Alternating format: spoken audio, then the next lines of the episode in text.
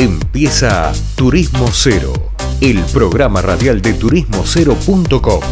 Viajes, gastronomía y cultura, todo en un mismo lugar.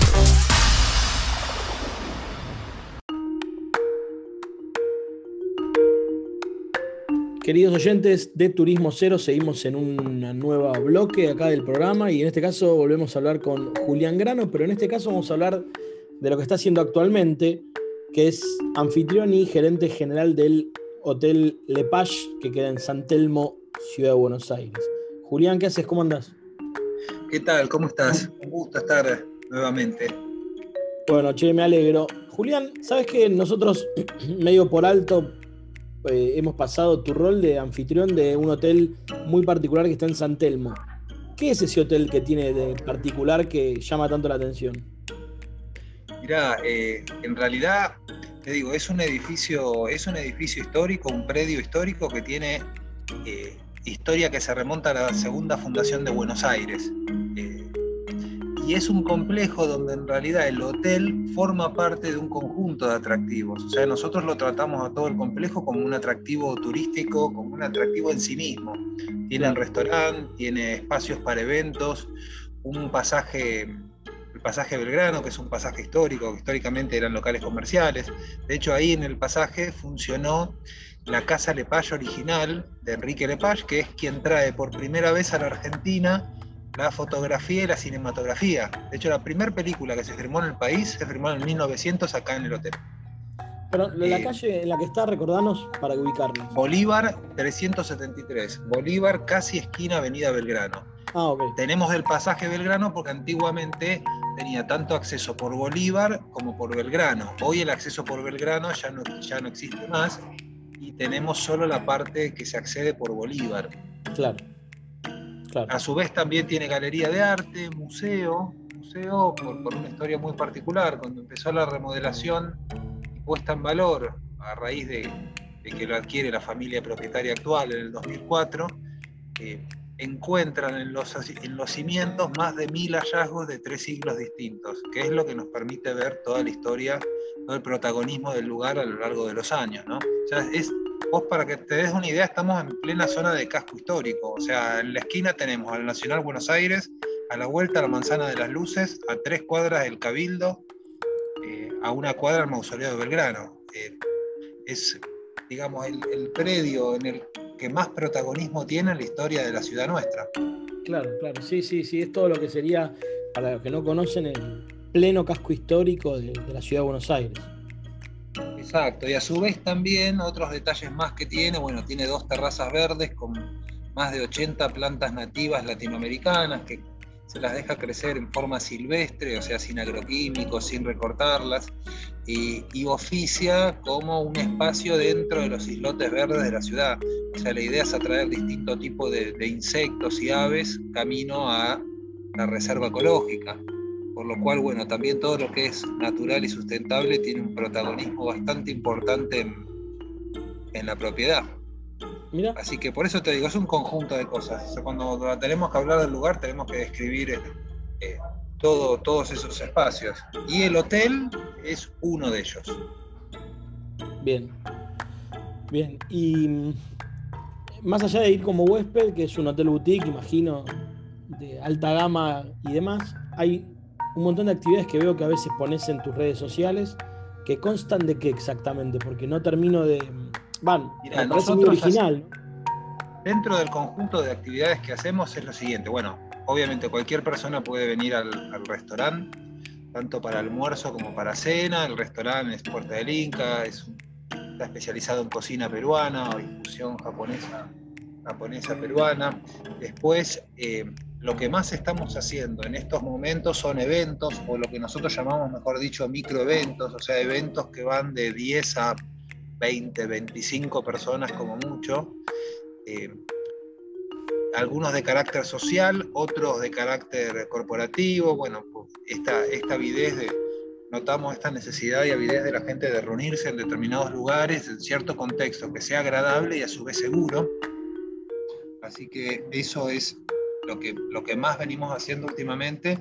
También tenemos habilitadas nuevamente las visitas presenciales al museo, que son tours privados por el museo y a todo el edificio histórico.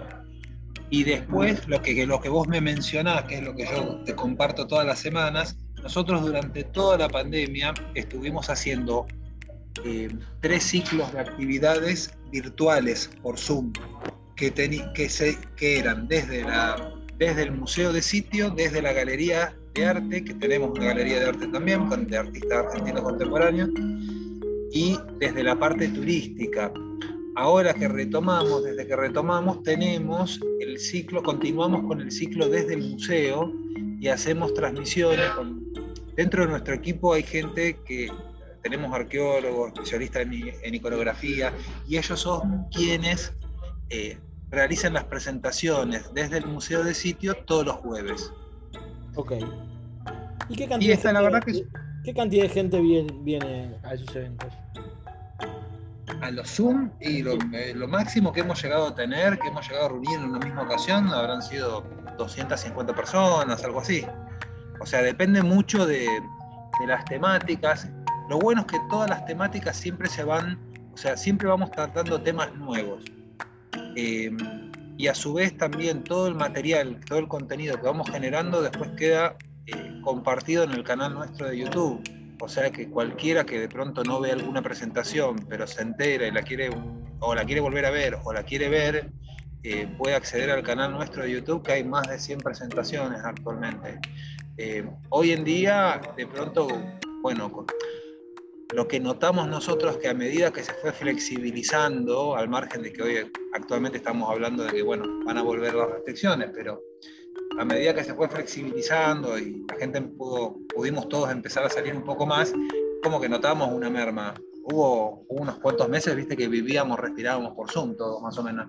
Pero, pero ahora es como que, bueno, hay un poco, hay poco menos gente, pero por lo general siempre tiene un público, tiene un público que lo sigue, que serán unas 50 personas más o menos que, que lo sigue siempre. Y después hay temas que son mucho más convocantes que otros nosotros no hablamos constantemente del museo, sino de distintos, o sea, de distintas cosas, distintas épocas relacionadas al protagonismo de Lepage. Como la casa tiene más de tres siglos de, protagonismo, podemos hablar, podemos estar años hablando.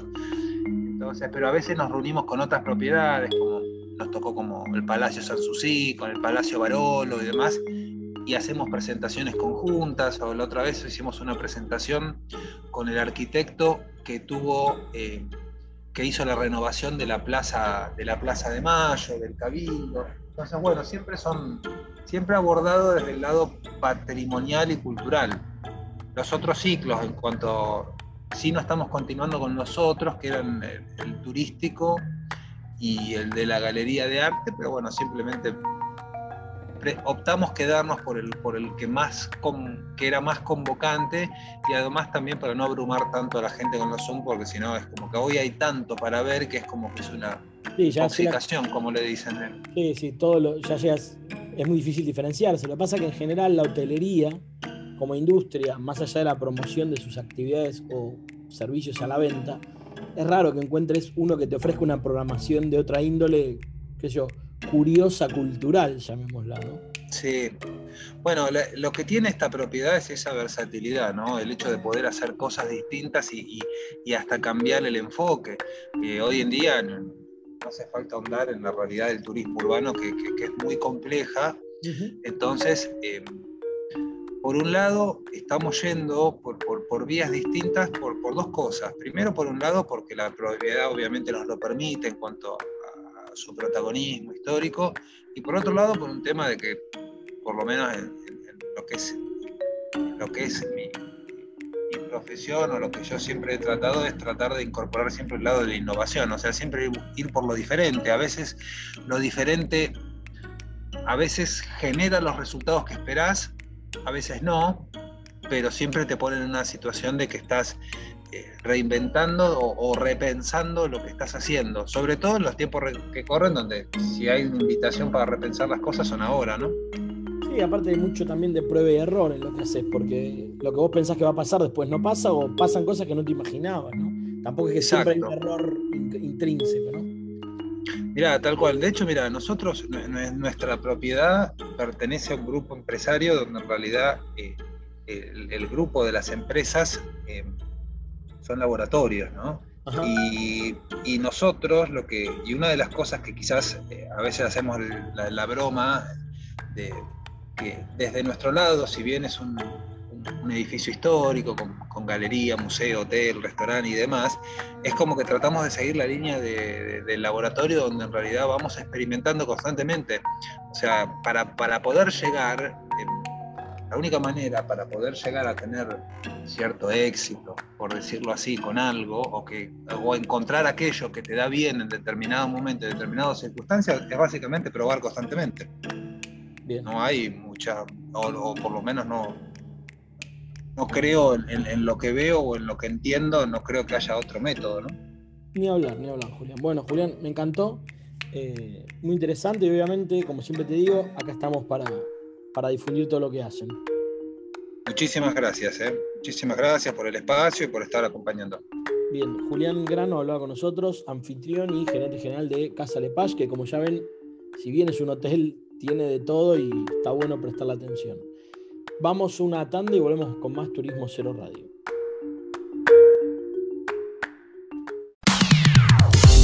Esto fue turismocero.com en radio el punto de tu partida de tus viajes.